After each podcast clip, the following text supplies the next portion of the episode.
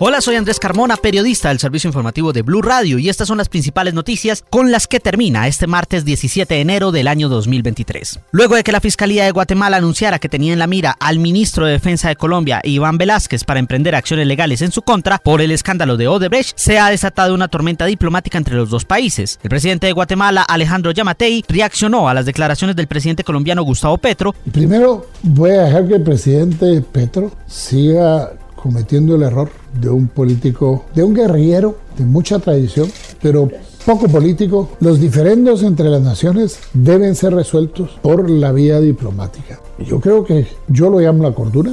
Se hubiera podido aclarar muchas cosas. Y en este caso yo sí le pediría al señor Petro. Tal vez el problema es que, como le digo, él gana después de haber sido perseguido y todo, y, y traficante y todo, pues también no comprende mucho la situación. Y la Unidad Administrativa Especial de Servicios Públicos, UAES, solicitó a la Fiscalía General de la Nación medidas urgentes en el caso de los cementerios distritales. Afirman que habían instaurado denuncias desde el pasado noviembre de 2022. Julián Peña. La UASP le solicitó a la fiscal 420 seccional de Bogotá que realice las actuaciones legales necesarias en contra de los integrantes de la Sociedad Jardines de Luz y Paz SAS. Pidió que se soliciten las medidas cautelares correspondientes sobre los bienes de los implicados y las restricciones para Liliana María Mercado, Eder Parada, Dairo Mora y Jorge Parada como directivos de Jardines de Luz y Paz. En noviembre del 2022 la entidad anunció que presentó dos denuncias en contra de los directivos de Jardines de Luz y Paz, una por presuntas irregularidades que habrían conllevado a que el contrato fuera adjudicado a un proponente que al parecer no cumplía con los requisitos exigidos por la UASP y otra por la presunta apropiación ilícita de más de 5.800 millones de pesos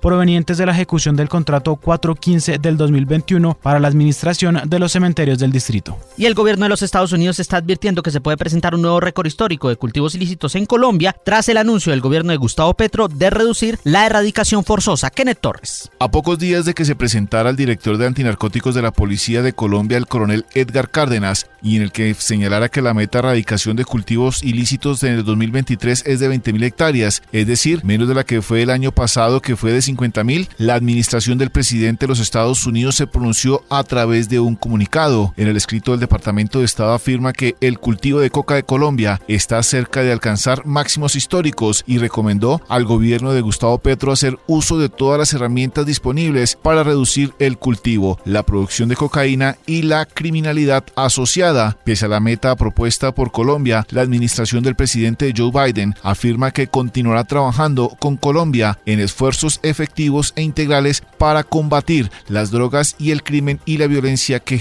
Por su parte, Washington se compromete a continuar trabajando para reducir la oferta de drogas en momentos en el que Estados Unidos es el mayor consumidor de cocaína del mundo. Y mucha atención porque la Federación Colombiana de Transportadores de Carga se refirió por primera vez sobre el congelamiento de tarifas en los peajes del país. ¿Qué dijeron? Oscar Torres. A través de varios mensajes en Twitter, la Federación Colombiana de Transportadores de Carga por Carretera, Colfecar, aseguró que se debe respetar el compromiso del gobierno con el sector de mantener congelados los precios en todos los peajes de la ANI e Invías. Esto cuando históricamente, dicen ellos, las tarifas de los peajes no se compadecen con la calidad de las vías y los servicios para los usuarios. Es por esto que dicen que las tarifas deben ser directamente proporcionales al estado de las carreteras en el país. Aseguran que la medida ayuda a controlar la inflación y también al bolsillo de cientos de camioneros y transportadores en el país. Colfecar agrega que puede haber buenas intenciones por parte del gobierno, pero es importante menos anuncios y más ejecución. No dejan de lado la molestia y la desorganización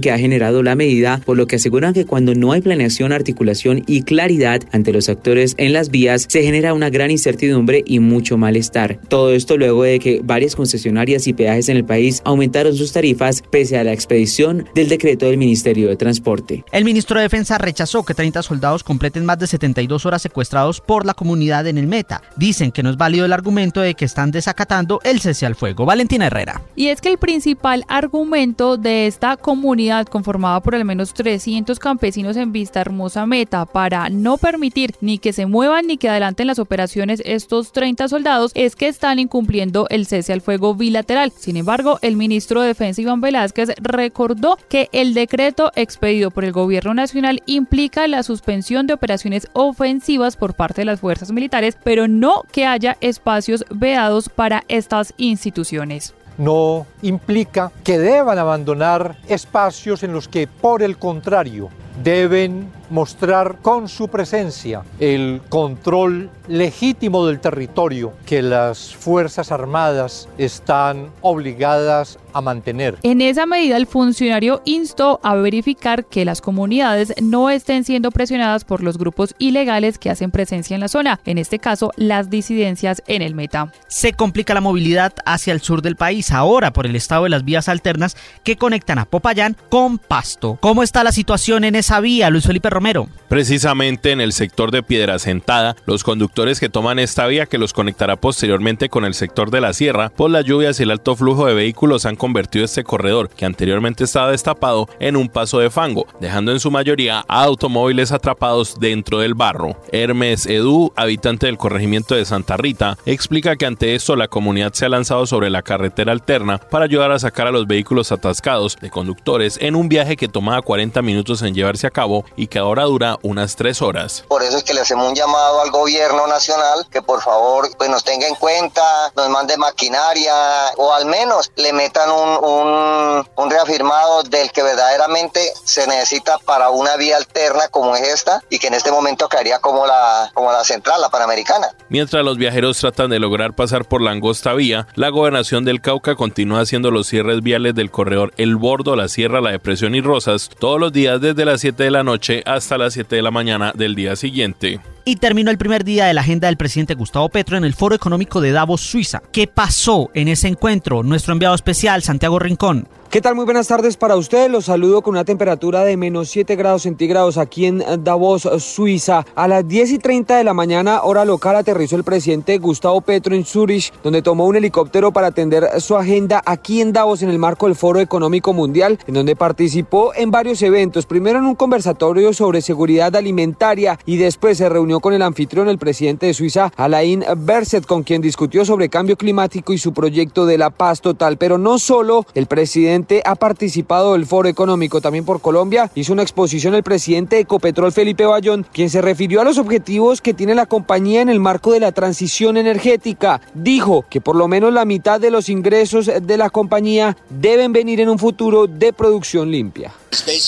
Básicamente lo que decimos es necesitamos crear una empresa que crezca el doble 50% va a ser negocios o empresas que emitan poco. Nosotros pensamos en Ecopetrol que sin transmisión no hay transición. Y estaremos muy atentos porque el grueso de la agenda será mañana a las 3 de la tarde, hora suiza, 9 de la mañana, hora Colombia, cuando intervenga el presidente Gustavo Petro en el panel principal, donde insistirá en su propuesta de poder cambiar deuda externa por recursos dirigidos a la protección de la Amazonía a través de programas de pago a familias nativas y proyectos productivos sostenibles. Y la Procuraduría General de la Nación consideró, al igual que la Fiscalía, que no es pertinente suspender las órdenes de captura contra los miembros del Clan del Golfo y los Pachencas, como lo pidió el gobierno. Julián Peña. La Procuradora General de la Nación, Margarita Cabello, señaló que los decretos que expidió el gobierno, que ordenan un cese bilateral del fuego, en ningún momento aluden a la suspensión de las órdenes de captura contra los miembros del Clan del Golfo y los Pachencas. Y por estar vigentes esas órdenes de captura, los miembros de la fuerza pública tienen el deber ineludible para hacerlas efectivas. Esto es un tema de separación de poderes dentro de una democracia como la nuestra, sometida al imperio de la Constitución y de la ley, no es más. La paz no puede estar por encima de la Constitución. La jefe del Ministerio Público afirmó que está de acuerdo con el fiscal general de la Nación, considerando que no es pertinente suspender las órdenes de captura al no haberse cumplido los presupuestos legales y constitucionales requeridos. Y una comisión especializada de la Fiscalía permanecerá en el departamento del Guaviare para conocer, investigar y esclarecer más de 370 agresiones sexuales contra menores y mujeres indígenas. ¿Qué es lo que está pasando, Ana María Celis? El fiscal general Francisco Barbosa anunció que tienen en la mira para investigar 378 casos de violencia sexual contra mujeres y menores indígenas entre el 2018 y 2020 en el departamento del Guaviare. Esto después de la polémica de los últimos días sobre que presuntamente la fuerza pública habría violado niñas a cambio de darles comida. Se trata de casos que aparecen registrados en el Instituto Colombiano de Bienestar Familiar. Dice el fiscal que van a verificar si ya los trasladaron a la fiscalía. Vamos a cruzar nuestros datos con el SPOA y verificar si esas carpetas del ICBF fueron trasladadas cada una de ellas a la Fiscalía General de la Nación, porque de lo contrario, si hay algún vacío, iniciaremos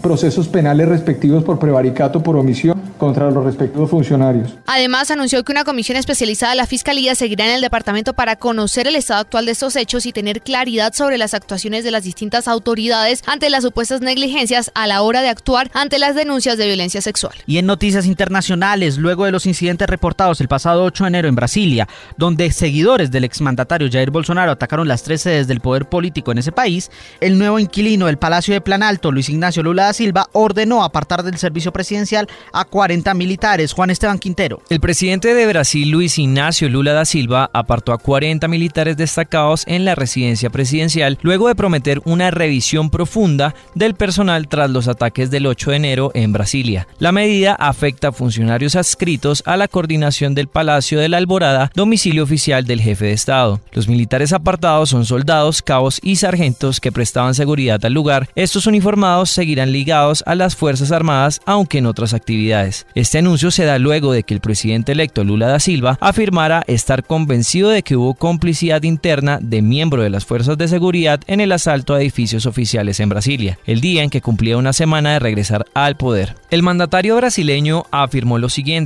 abro comillas, no puede permanecer aquí adentro alguien sospechoso de ser bolsonarista radical, cierro comillas. Intentará reunirse de aquí al viernes con los comandantes de las Fuerzas Armadas para hacerle seguimiento a su equipo de trabajo. Y en deportes, Paraguay, el rival de Colombia en el primer juego del Sudamericano Sub-20, ya está en Cali, preparándose para el enfrentamiento del jueves. Juan Carlos Cortés. La selección paraguaya Sub-20 completó su segunda práctica previa a su debut ante Colombia el próximo jueves a las 7 y 30 de la noche en el Estadio Pascual Guerrero. Viene con una delegación de jugadores en su mayoría del rentado nacional. Alan Will, Diego Gómez y Alan Núñez son jugadores a tener en cuenta en esa selección que dirige Bobadilla. Precisamente fue Núñez, el lateral derecho de Cerro Porteño, quien habló de lo que tiene la selección guaraní y sobre su rival Colombia. Creo que son las expectativas son muy buenas, nos venimos preparando muy bien durante todo este tiempo. Creemos que estamos convencidos para lograr el objetivo que es clasificar. Ya jugamos ya varias veces contra ellos, justamente hace poco en los Juegos de Sura, ya que se, que se hizo en Paraguay. Creo que creemos que es un buen equipo, eh, juegan bien a la pelota, pero estamos capacitados de, de lograr el objetivo. Paraguay entrena por estos días en la ciudadela del IMDER de Palmira, en lo que pudimos observar en la práctica juegos precompetitivos previos al entrenamiento táctico. Tienen referenciado muy bien a Colombia, quien ya vencieron en los Juegos Odesur y fue parte de esa selección la que se coronó campeona en ese certamen. Hasta aquí esta actualización de noticias y recuerden que la ampliación de estas y otras noticias las pueden encontrar en blurradio.com, en nuestras redes sociales arroba blurradioco y en la plataforma Boombox. Boombox.